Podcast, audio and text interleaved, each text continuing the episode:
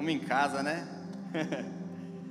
Quantos estão felizes aqui com a presença do Senhor Jesus? Amém? Uau! Coloca a mão no seu coração. A palavra fala que Jesus naquele casamento subiu numa cadeira e ele ele disse assim, como diz as, as escrituras, quem crê em mim, como diz as escrituras, do seu interior fluirão rios de águas vivas. O meu ponto nessa noite é simplesmente, se você conseguir entender até o final desse culto, que o que você carrega é um rio de águas vivas, Satanás já sai por derrotado completo. então nesse momento eu queria que você fechasse os teus olhos, colocasse a mão no seu coração e começasse a responder aquilo que o Espírito Santo vai começar a fazer aqui.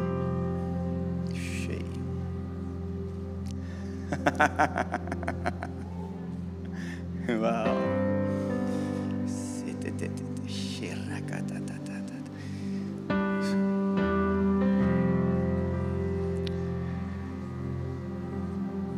Como diz as Escrituras, fluirão rios de águas vivas.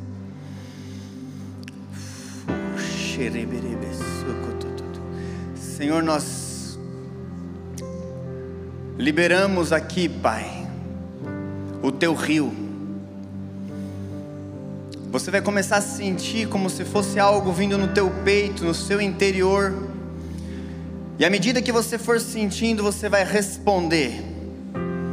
Você que tem línguas vai começar a fluir em línguas, e o Senhor vai encher todo esse lugar com um manancial de águas. A acusação não vai ficar aqui nesse lugar. O medo, a insônia, aquilo que tem roubado, que tem te distraído, não vai permanecer aqui. Eu digo que alguns relacionamentos até aqui terão que cair, porque a vontade do Senhor, juntamente com essa enxurrada de água, vai vir e vai simplesmente levar e alinhar de acordo com aquilo que Ele tem, é com a vontade dEle. Então nesse momento, começa a responder, começa a falar: Deus, coloca, move esse rios que, esses rios, esse rio que já existe em mim. Fala, Deus, move esse rio. Move esse rio, Senhor. Espírito Santo, move. Enche agora.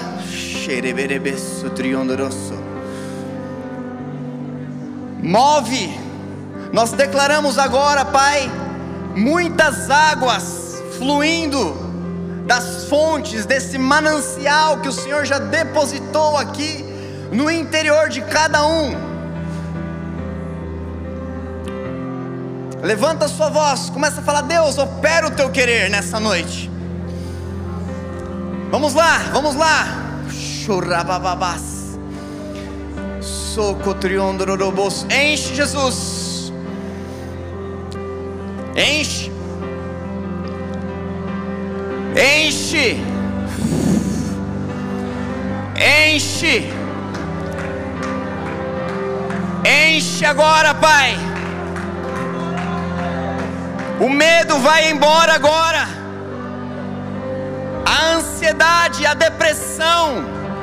Agora o aperto que você tem sentido no peito, dores nós declaramos uma enxurrada do rio de Deus, do rio, a um rio, oh,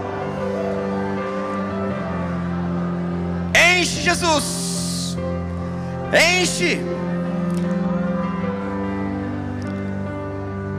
levanta as tuas mãos agora e começa a falar: Deus, me enche, me enche nessa noite, eu quero transbordar do teu rio esse rio que purifica, esse rio que traz direção. Você não vai ficar sem direção. Esse rio que abre as portas. Fala, Deus, me enche, me faz transbordar. Nós declaramos nesse momento um ambiente, uma medida de fé extraordinária, uma nova medida de fé como Paulo diz, para que você alcance uma nova medida. Vou. Declaramos muitas águas. Muitas águas.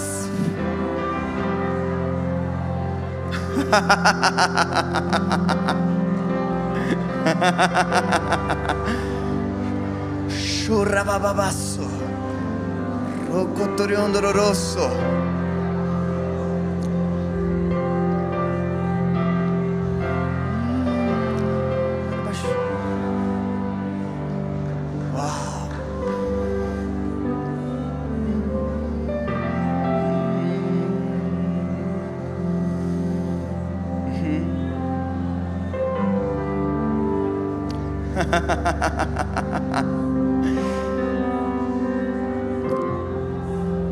Há um renovo sendo ministrado em algumas pessoas nessa noite.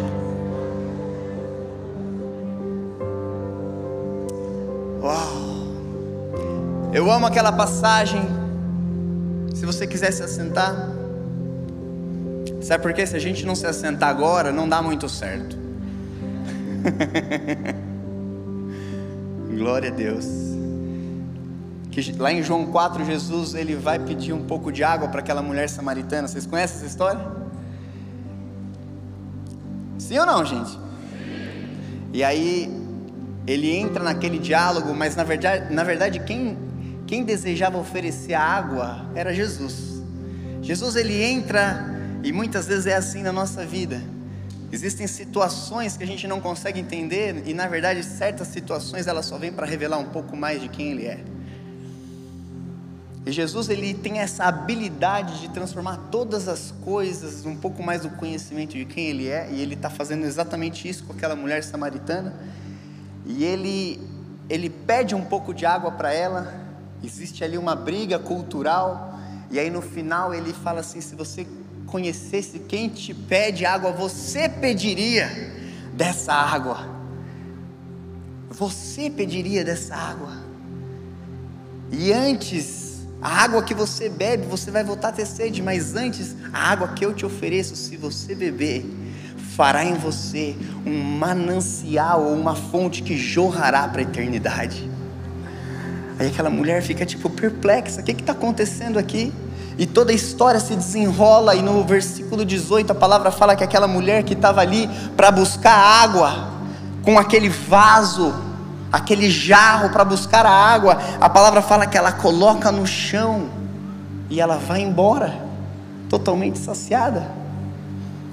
Sabe, Jesus ele consegue preencher naquela mulher algo dentro dela, e as circunstâncias já não valem mais nada.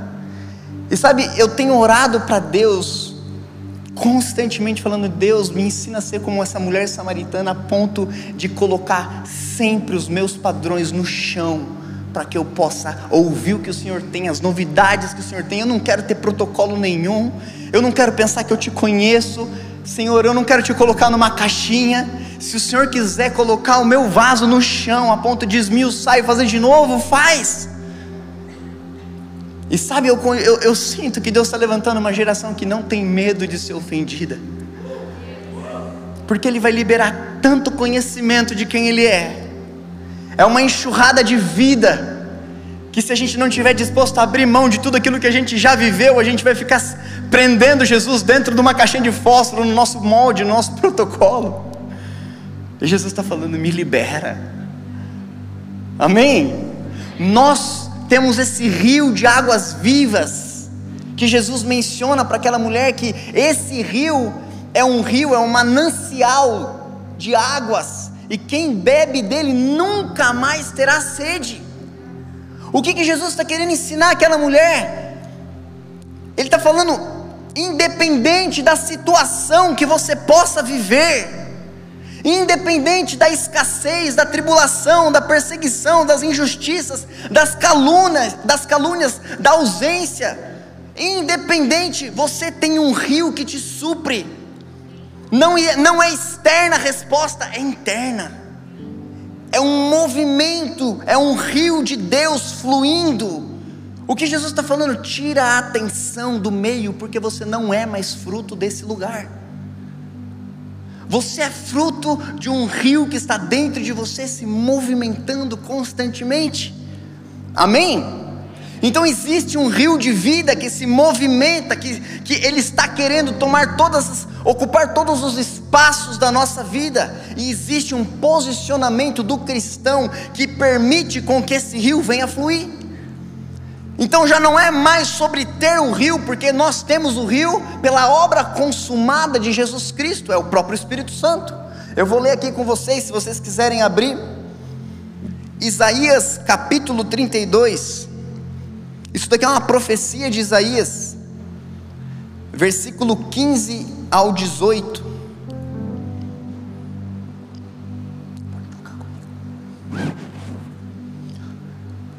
Olha só que coisa interessante. Do versículo 15 ao 18 do capítulo 32, Isaías diz assim: Até que se derrame sobre nós o Espírito lá do alto, então o deserto se tornará em pomar, o pomar será tido por bosque, o juízo habitará no deserto, a justiça morará no pomar, o efeito da justiça será paz, o fruto da justiça será repouso e segurança para sempre. O meu povo habitará em moradas de paz, em moradas seguras, em lugares tranquilos e quietos. Isaías está trazendo uma profecia da dispensação que nós vivemos. O que, que Isaías está falando? Até que se derrame do alto o Espírito do Senhor, então no deserto terá um pomar. Veja que Isaías ele não profetiza um outro cenário, ele fala: não, no deserto, é o mesmo cenário. É nesse lugar aí que você está travando uma luta, pedindo para Deus te tirar e colocar na promessa. Ele está falando: não é assim, cabeçudo. Nesse lugar, cheio do meu espírito, você vai ver que existe um pomar. Você vai ver que o fruto do pomar é vida, é justiça e que os habitantes do deserto, com o Espírito de Deus, provarão de tranquilidade e paz. Ou seja, ele está falando: olha aqui, na dispensação, onde o Espírito vai descer sobre toda a carne, você já não é mais refém de um deserto, você vai provar nesse lugar de paz, de tranquilidade, você vai provar nesse lugar de abundância. O pomar é uma representação de vida de provisão. Então o Senhor, Isaías, ele está profetizando uma dispensação que é a que nós vivemos. Nós vivemos essa dispensação onde o Espírito foi derramado. Quem possui o Espírito de Deus? Amém? Gálatas 4,6 aos filhos será dado o Espírito de seu filho.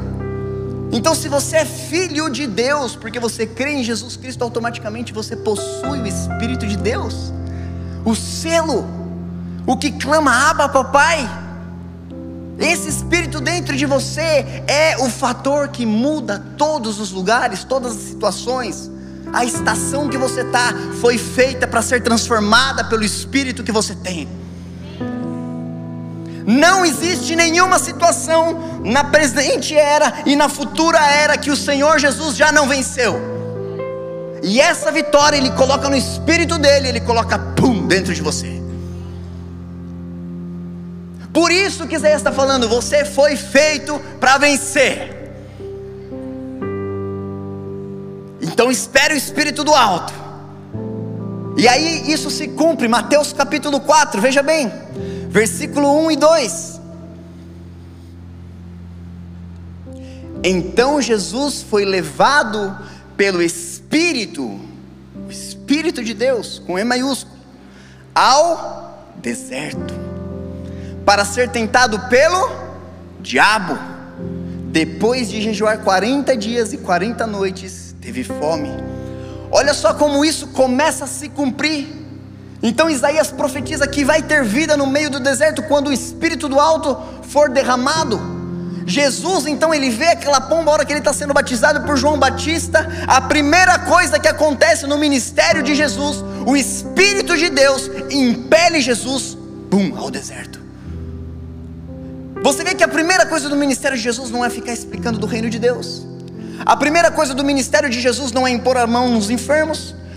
A primeira coisa do ministério de Jesus não é ficar pregando, não é ir para sinagogas. A primeira coisa que acontece no ministério de Jesus é que o Espírito do Pai impele ele ao deserto para ser tentado pelo diabo.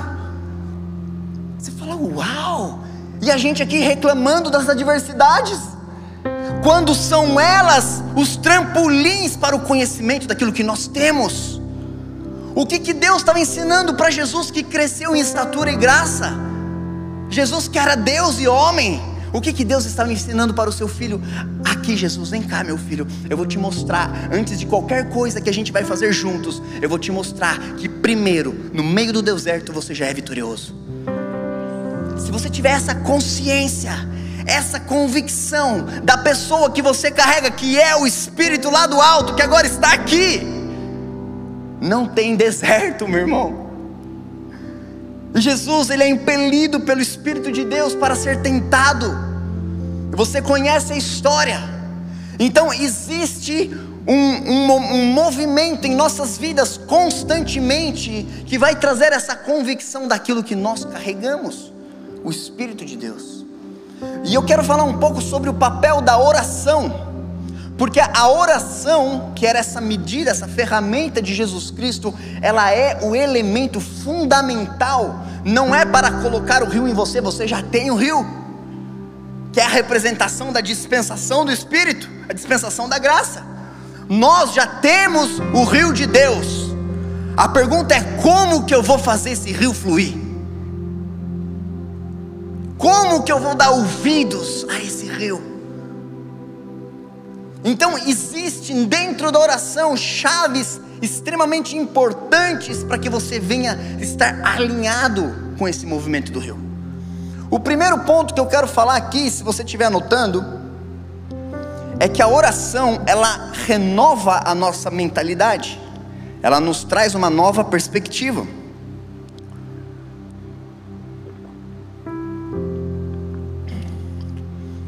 Amém, gente?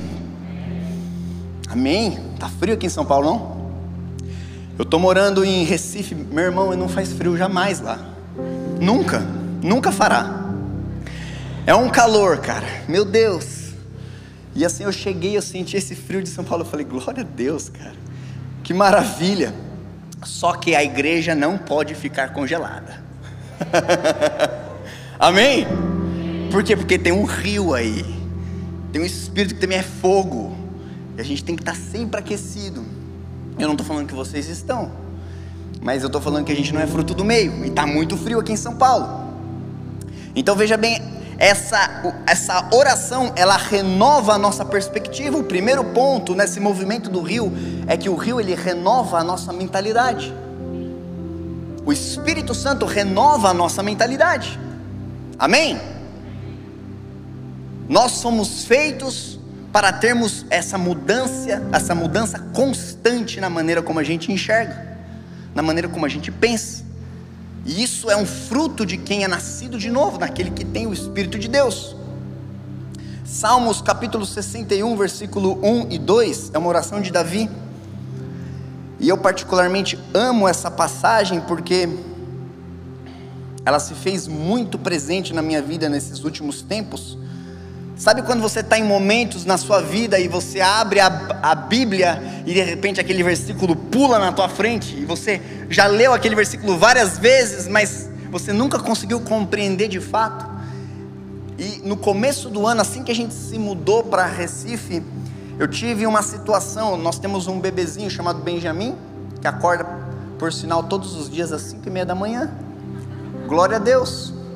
E aí a lei lá em casa é assim: como a minha esposa amamenta, sobra para quem acordar às 5 e meia da manhã? Para mim. E glória a Deus pelo Benjamin. Quem é pai aqui? Uau, poucas pessoas. Se prepara. Se prepare, papais. É, aquela, é aquele, aquele discurso que a gente fala: aproveita para dormir. De verdade, aproveita para dormir. Cara, eu lembro que na primeira semana o Benjamin ele não dormia. E eu cheguei, eu, eu, eu realmente comecei a ficar assustado. Falei, meu Deus, não é possível que vai ser desse jeito. E eu lembro que tinha uma reunião de presbitério, sete horas da manhã, eu ainda estava aqui em São Paulo. E eu lembro que de, quando eu caí no sono, era tipo cinco e meia. Meu celular despertou seis e meia, eu dormi uma hora à noite. E eu lembro que eu acordei com meu olho vermelho, desse tamanho. Eu olhei para minha esposa, ela, e eu falei: Eu não acredito que isso daqui é vida de, de pai. Aí ela falou: Meu Deus, eu estou assustada também, Henrique. E daí eu chego na igreja, a primeira pessoa que eu encontro é o Conrado. Que, quantos conhecem o Conrado que toca? E ele falou: Você está conseguindo dormir? Eu falei, velho, tá, como é que tá a minha cara? Ele falou: Acho que você não está dormindo. Mas esse meu filho, eu estou dando esse discurso aqui, falar que ele é uma bênção. Amém? Ele é uma bênção. E nós passamos por uma situação no começo do ano com ele, pequenininho. Você começa a entender que ele é, é o teu pedaço, todo o teu coração está ali. Deus fez ele para ser extremamente amado e protegido. É um amor que você ainda não conhece. E aí, de repente, eu passei por uma situação que eu falei: Cara, o que está acontecendo com meu filho? Ele teve alguns problemas na saúde. E então eu comecei, eu comecei a clamar, porque a gente recebia diagnóstico de médicos diferentes, e cada um falando alguma abobrinha diferente, não menosprezando os médicos, falando algumas coisas que a gente não concordava, mas nenhum diagnóstico era, era correto, assim, era, era trazia paz, nenhum deles. E eu lembro que um dia eu entrei na porta, na minha casa, eu fechei a porta do meu quarto, sem a minha esposa ver, sem ninguém ver, e eu peguei, abri a palavra de Deus e comecei a ler, e comecei a chorar, e comecei a orar, e aí o Senhor falou comigo, Salmo 61, capítulo 1 e 2, e Ele me deu essa palavra, isso daqui é uma palavra de Davi que diz assim: Ouve, ó Deus, o meu clamor, e atende a minha oração. Então Davi está orando nesse momento. Desde o fim da terra clamarei a ti. Quando o meu coração estiver desmaiado, leva-me para a rocha que é mais alta do que eu. Você consegue compreender a oração de Davi? Ouve o meu clamor, escuta o meu, a minha oração.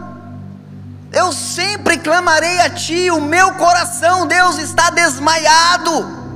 Leva-me, pega na minha mão e me leva a uma rocha que é mais alta do que eu.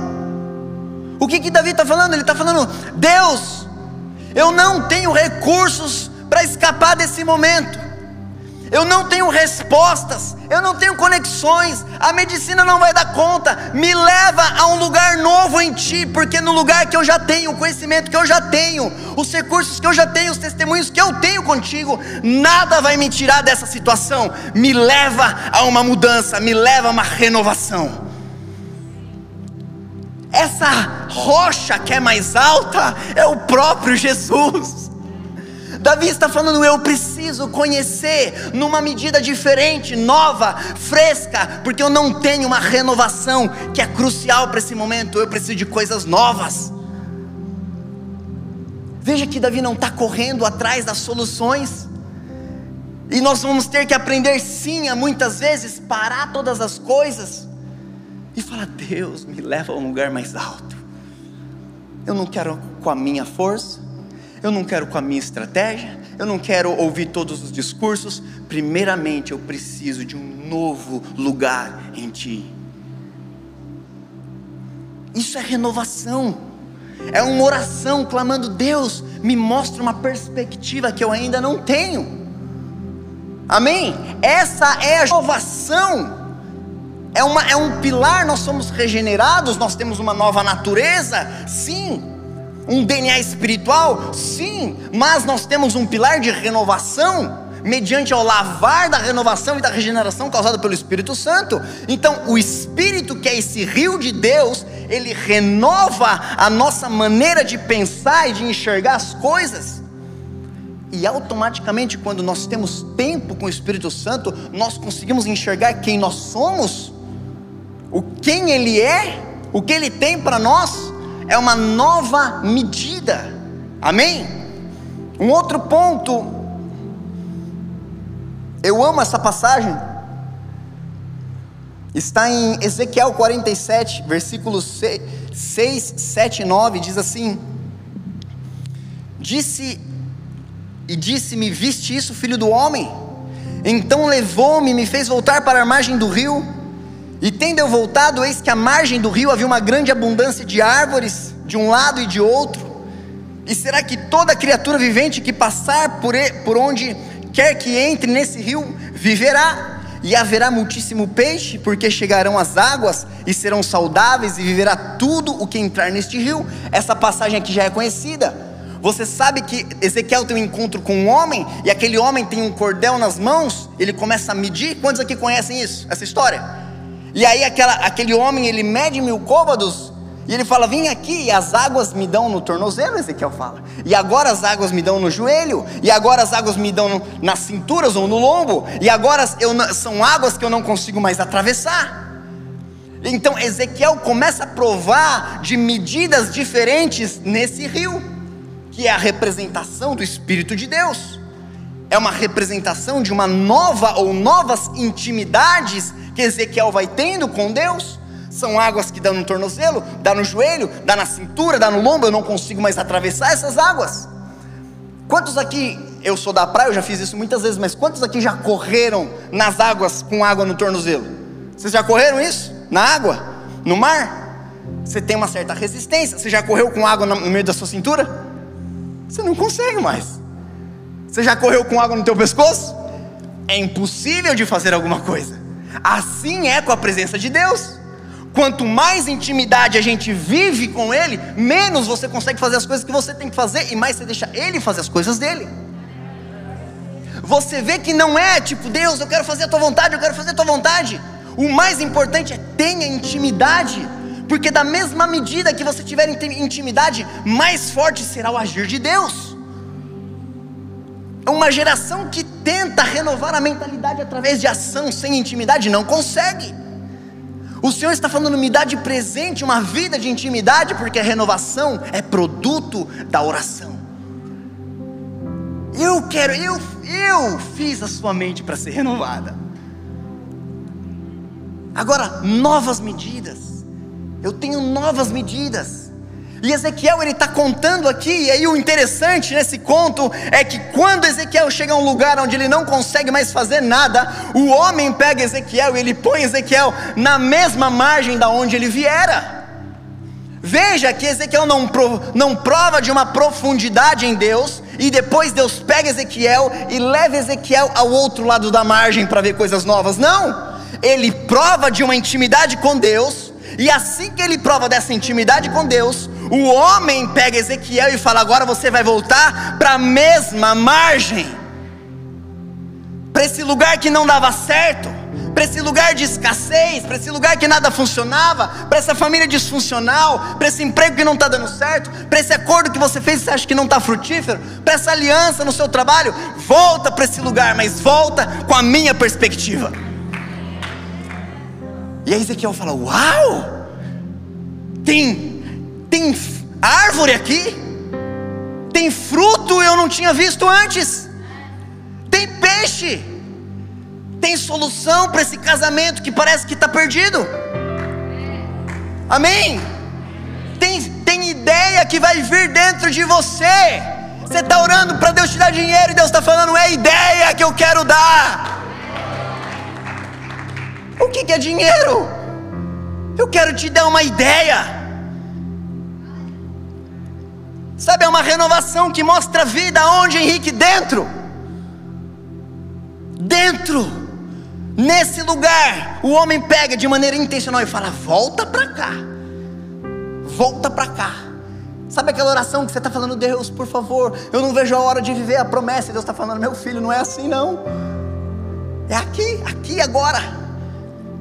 Me deixa trabalhar na sua perspectiva, para você ver o que eu estou fazendo para você permitir o agir do meu espírito, para você entender de uma vez por todas que deserto é trampolim. Deserto é trampolim. Tem gente que transforma deserto em ponto final, abraçador, nunca mais sai dela. É vírgula, porque a minha leve e momentânea tribulação produz um peso de glória excelente e eterno. Segundo Coríntios capítulo 4, 17, o que que Paulo está falando? Primeiro aspecto da dificuldade, e a dificuldade de Paulo era, eu penso que talvez seja maior que a minha. é leve e momentâneo. O cristão tem que ter isso, é uma mente renovada que diz: ok, no mundo tereis aflições, mas tem de bom ânimo, eu venci o mundo. Jesus não, não excluiu o cristão. O cristão bate carro, o cristão paga conta. Tá bênção aqui, não tá? Amanhã vai estar tá bênção também. Segunda-feira você vai abrir a gaveta, sabe quem vai sair de lá? O Exu Boleto. Ué? Ah, não, mas agora eu me converti. Agora você não tem que pagar conta? Não, você tem. Aquela, aquela, aquele, aquele acordo que você fez com o banco vai aparecer de novo. Mas o Senhor está falando, o que, que é isso? O que representa isso de fato perto daquilo que eu coloquei dentro de você? O que, é esse choro que você está tendo porque você pensa que a tua vida sentimental não vai dar certo? Perto daquilo que eu coloquei dentro de você. Meu irmão, eu terminei dois noivados, chorei, chorei. Mas quando eu encontrei a minha esposa, ó, a dança do pentecostal. Meu irmão, eu garanto que tem coisa que você vai ter que chorar, vai doer, vai doer. Mas deixa o rio de Deus fluir, ele traz cura, ele liberta, ele traz frescor, ele renova é o rio de Deus. E a gente está lá, não, mas ela era tão boa comigo, eu que errei mesmo. Pelo amor de Deus, o que não é seu, não é seu. Amém? O que não é seu, não é seu. Sabe, Deus tem tanta bênção, Efésios 2,10, preparado, preparado naquele caminho, porque nós somos criatura criada em Cristo Jesus, que fomos feitos para andar nas obras preparadas de antemão. Ou seja, o seu romper, a sua bênção, tudo já foi feito e conquistado, colocado no caminho de quem? No seu. Enquanto você não viver quem você é, você não acessa o que é seu. O Senhor está falando, me dá de presente quem? Você. Todo o teu coração porque somente assim você anda no caminho que eu já fiz para você. E quando você se torna quem você nasceu para ser, as bênçãos, elas não podem ser resistidas. Elas correm atrás, porque bênção na verdade é fruto de alguém que é abençoado. Você é abençoado. Então, olha o que Paulo fala sobre a renovação da mentalidade. Paulo fala no capítulo 12 de Romanos que nós precisamos ter a mente renovada para que a gente possa provar do que é bom, perfeito e agradável. Ou seja, o destino de um cristão, sim, vai passar por aflição? Vai, por desertos? Sim, mas é provar da boa, perfeita e agradável vontade de Deus. Agora, quem não vive a boa, perfeita e agradável vontade de Deus? Quem não se permite ser renovado? Veja bem que a única conta na equação aqui é a mentalidade. Paulo não fala que você não vai viver a vontade de Deus por conta de fatores externos. Porque está difícil, porque tua família é disfuncional, porque você não teve oportunidades, porque você não, não teve dinheiro como o outro, o outro menino teve dinheiro ali. Não, Paulo não fala nada disso, ele só está falando: você pode não chegar lá se você não permitir a tua mente. O único ponto, único, é a tua mentalidade. Mais nenhuma, mais nenhuma, muda a sua mente muda a sua mentalidade. Não se trata do tempo que você está vivendo, não é o próximo ano que vai entrar, é agora. Eu vejo pessoas falando, não, mas a gente já está no fim do ano. É, ok, mas até chegar ao final do ano tem muita coisa para acontecer. Tem muita coisa que Deus está fazendo, ou você acha que Deus vai parar para cumprir com a nossa agenda e Ele vai voltar a fazer depois que voltar o, as atividades da Zion?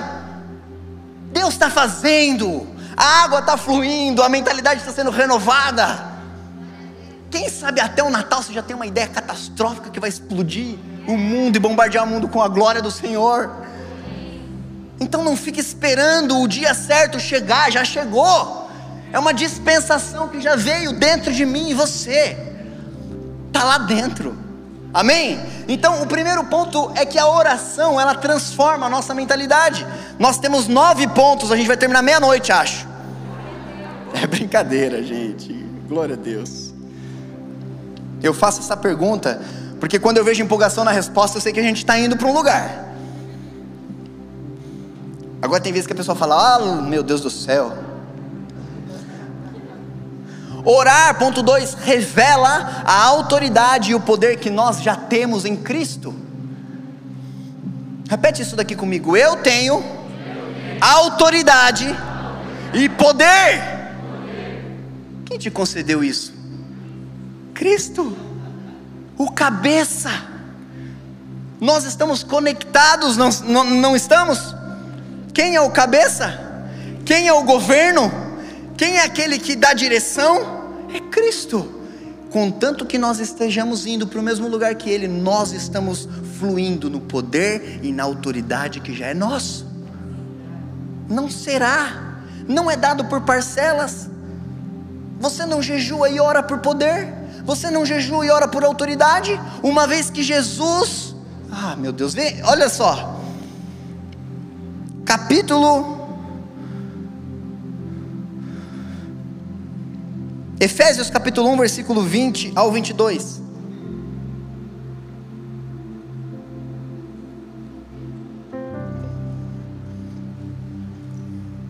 Esse mesmo poder que agiu em Cristo, ressuscitando dos mortos e entronizando à sua direita, nas regiões celestiais, muito acima de toda potestade e autoridade, poder e domínio, e de todo nome que possa ser pronunciado, não somente nesta era, mas da mesma forma na era que há de vir, também sujeitou tudo o que existe debaixo de seus pés e designou cabeça sobre absolutamente tudo que há, e então concedeu à igreja. Bom, está entendendo? Quando Jesus ele triunfa na cruz, ele ressuscita, ele anuncia que nenhum domínio pode travar, nenhuma potestade, nenhuma autoridade nenhum nome pode ser levantado acima do nome dele. Ele é a autoridade máxima. E ele pega essa autoridade, esse poder que ressuscitou ele dos mortos, como cabeça, ele fala: Vocês são meu corpo, eu, como cabeça, me assento e pego o que eu conquistei e. É de vocês. É de vocês. Eu dou autoridade e poder não é uma vida qualquer, é uma vida com a autoridade e poder de Cristo. Sabe, é você chegar no seu trabalho e falar, cara, eu tenho autoridade e poder para mudar esse lugar. É você chegar na sua casa e falar, eu tenho autoridade e poder para mudar isso daqui. Cristo é o cabeça que te designou todas as coisas a nós, designou todas as coisas a nós, o seu corpo.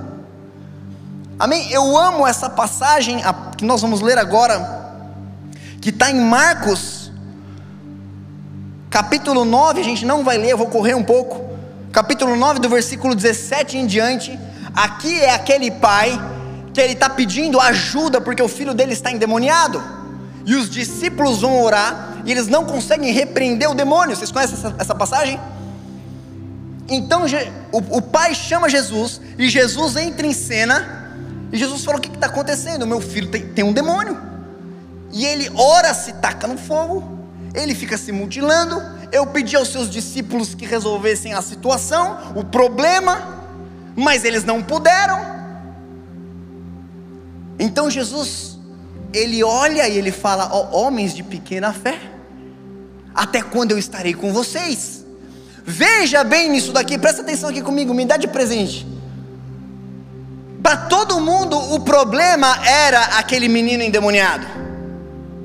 Quando Jesus entra em cena, ele traz uma denúncia espiritual. Ele está falando: o problema não é o demônio.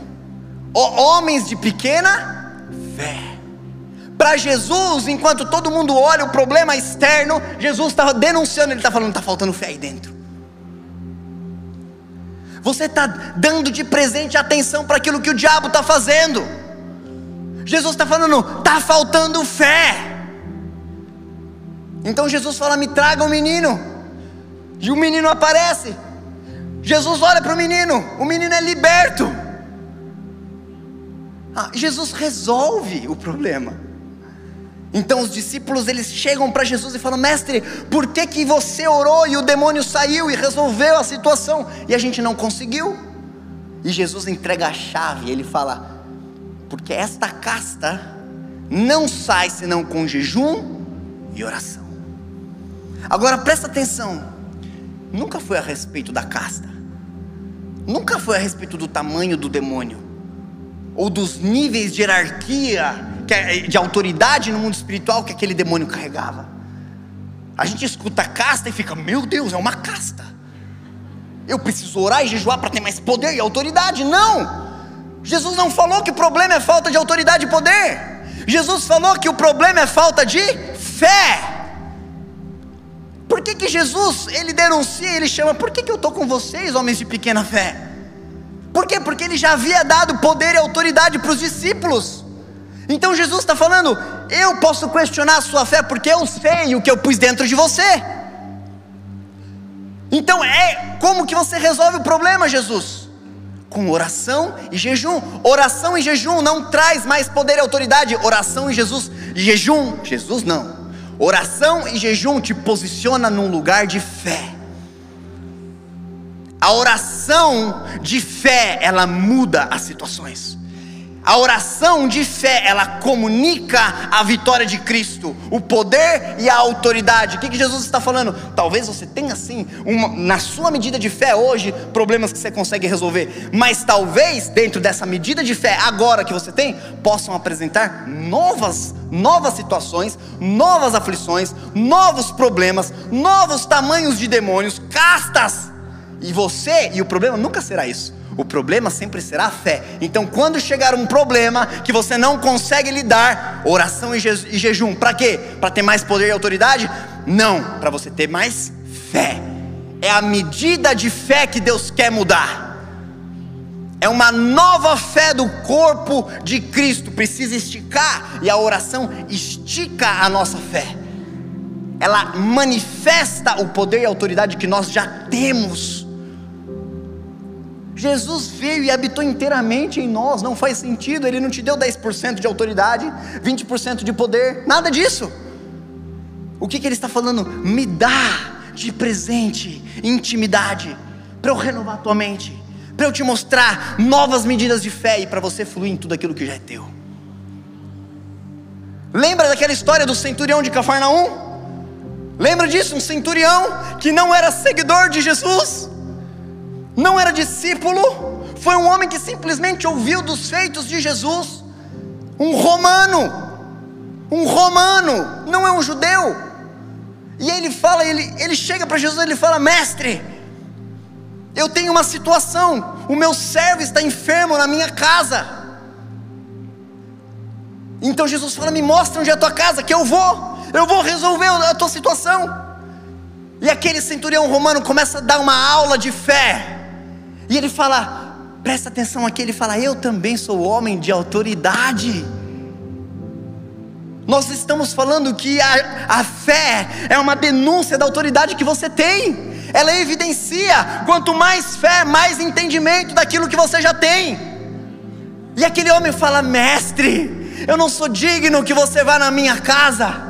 Mas eu sou homem de autoridade, eu falo, ei, pega um copo de água para mim, ele pega, ei, pega aquilo lá para mim, ele pega. No plano terreno eles fazem o que eu peço, mas você, mestre, é espiritual.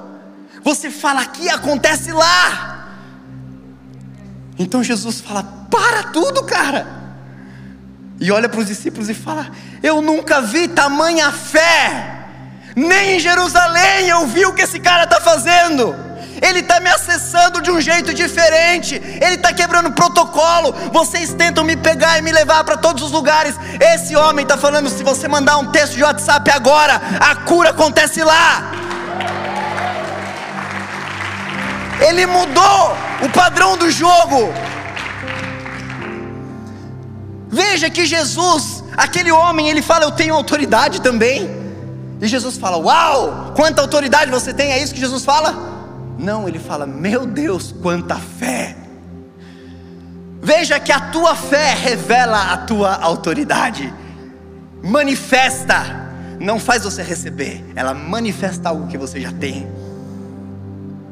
Você já tem, é parte do rio que transforma o deserto em pomar. Amém? E por último, terceiro ponto, a banda pode subir.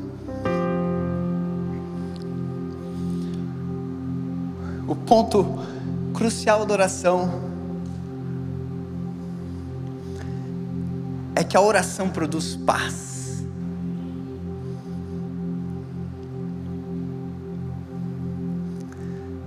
Eu fico pensando Jesus entrando nos ambientes e ele olhando para as pessoas e falando: paz seja convosco.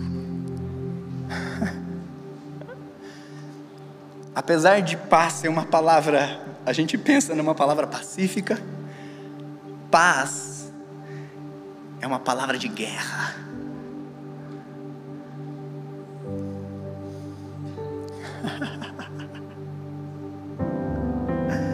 Quando Jesus entra no ambiente, ele fala paz.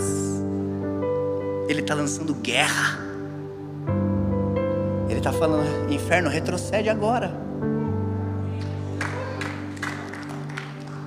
Jesus olha na cara, imagina Jesus olhando nos teus olhos e falando: paz. A minha paz eu te dou, eu vos dou, não como o mundo a dá. É a minha paz, é a paz do príncipe da paz tem uma paz reservada para todos aqueles que colocam os olhos em Jesus, o Autor e Consumador da nossa fé.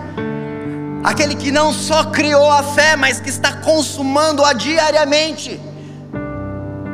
Esse homem, Jesus, o Filho de Deus, está dentro de mim e dentro de você, falando por que você está dando de bandeja e ficando preocupado e ansioso, e tendo insônia, sendo que eu sou maior, estou dentro de você, eu me coloquei em você. Você não tem poder de me arrancar de dentro de você, o inferno não tem poder de me arrancar de dentro de você. A minha paz eu te dou. Paz seja com você. A paz de Cristo, que excede todo entendimento, guardará o vosso coração o que, que a paz guarda o seu coração? A oração, meu irmão, ela guarda o coração do homem e da mulher de Deus num lugar de refúgio, numa torre forte. Eu não estou falando que você não vai ter problema, eu estou falando que você tem o príncipe da paz.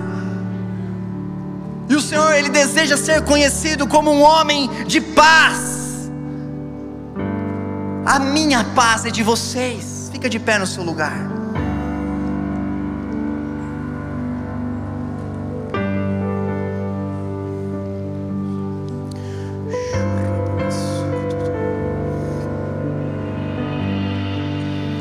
Filipenses capítulo 6, versículo 7, Paulo diz assim: Não ande ansiosos por coisa alguma, mas em tudo, pela oração e súplica com ações de graças, apresentem os seus pedidos a Deus, e a paz de Deus, que excede todo entendimento, guardará o vosso coração e a vossa mente em Cristo.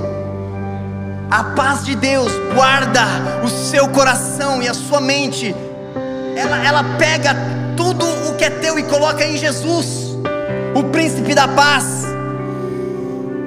Você foi feito para viver, não é provar, é viver. É diariamente, não é um evento. O cristão precisa viver numa casa, numa habitação de paz. É isso que Isaías profetiza: no deserto serão casas, o meu povo terá lugar de morada de paz e tranquilidade. Eu não quero saber o tamanho do teu deserto, eu estou de olho no tamanho do rio.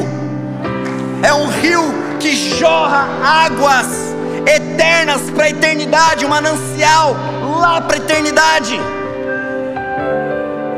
Chorabababás.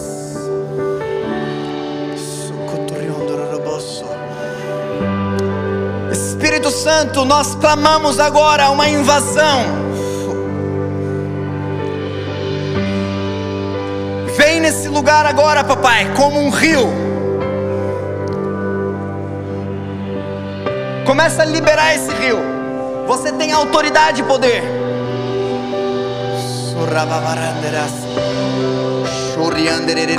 Começa a liberar esse rio. Algo vai acontecer agora nos próximos minutos. Soriondororoboso, coriondororoso. Aumenta a tua presença nesse lugar, Jesus. Nós declaramos um ambiente de renovação. mentes agora ligadas à tua.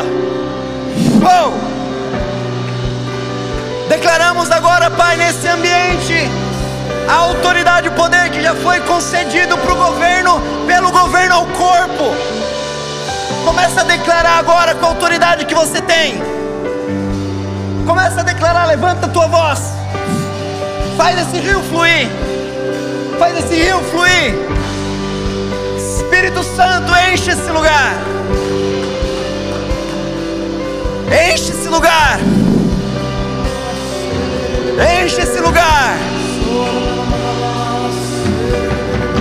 Enche Jesus. Surrababariandararaço.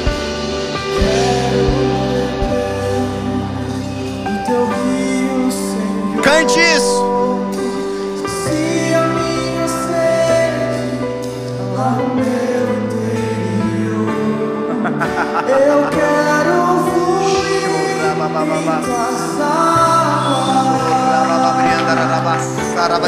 águas. Flua. fonte, fonte de águas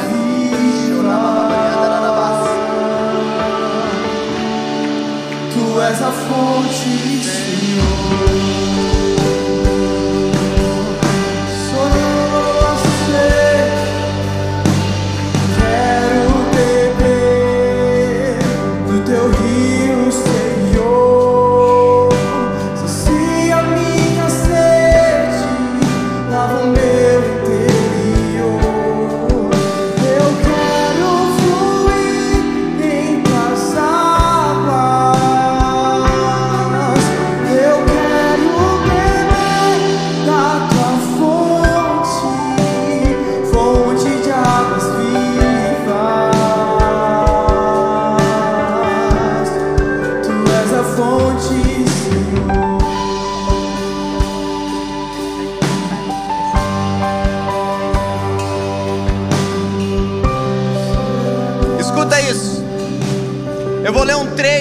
vai terminar com esse trecho.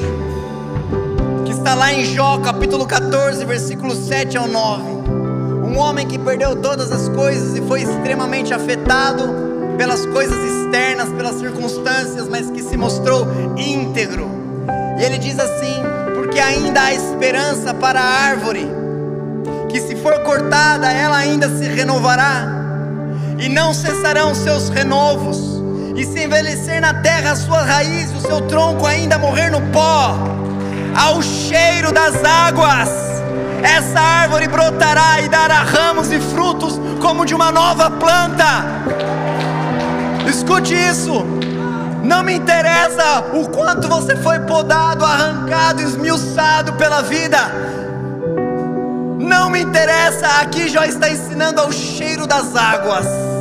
Tudo que Deus tem para você, simplesmente ao cheiro das águas, vai brotar, vai viver, vai ter renovo, vai ter esperança ao cheiro das águas. E eu quero que, você, que a gente vai terminar esse momento cantando essa música, entendendo que nós temos um rio dentro de nós que foi o próprio Deus que posicionou, não foi mérito seu, não foi conquista do seu próprio braço, foi Deus que posicionou esse rio aí dentro, dizendo: não tem mais deserto. Satanás, você pode tirar tudo dele, ele continua adorador, ele é meu.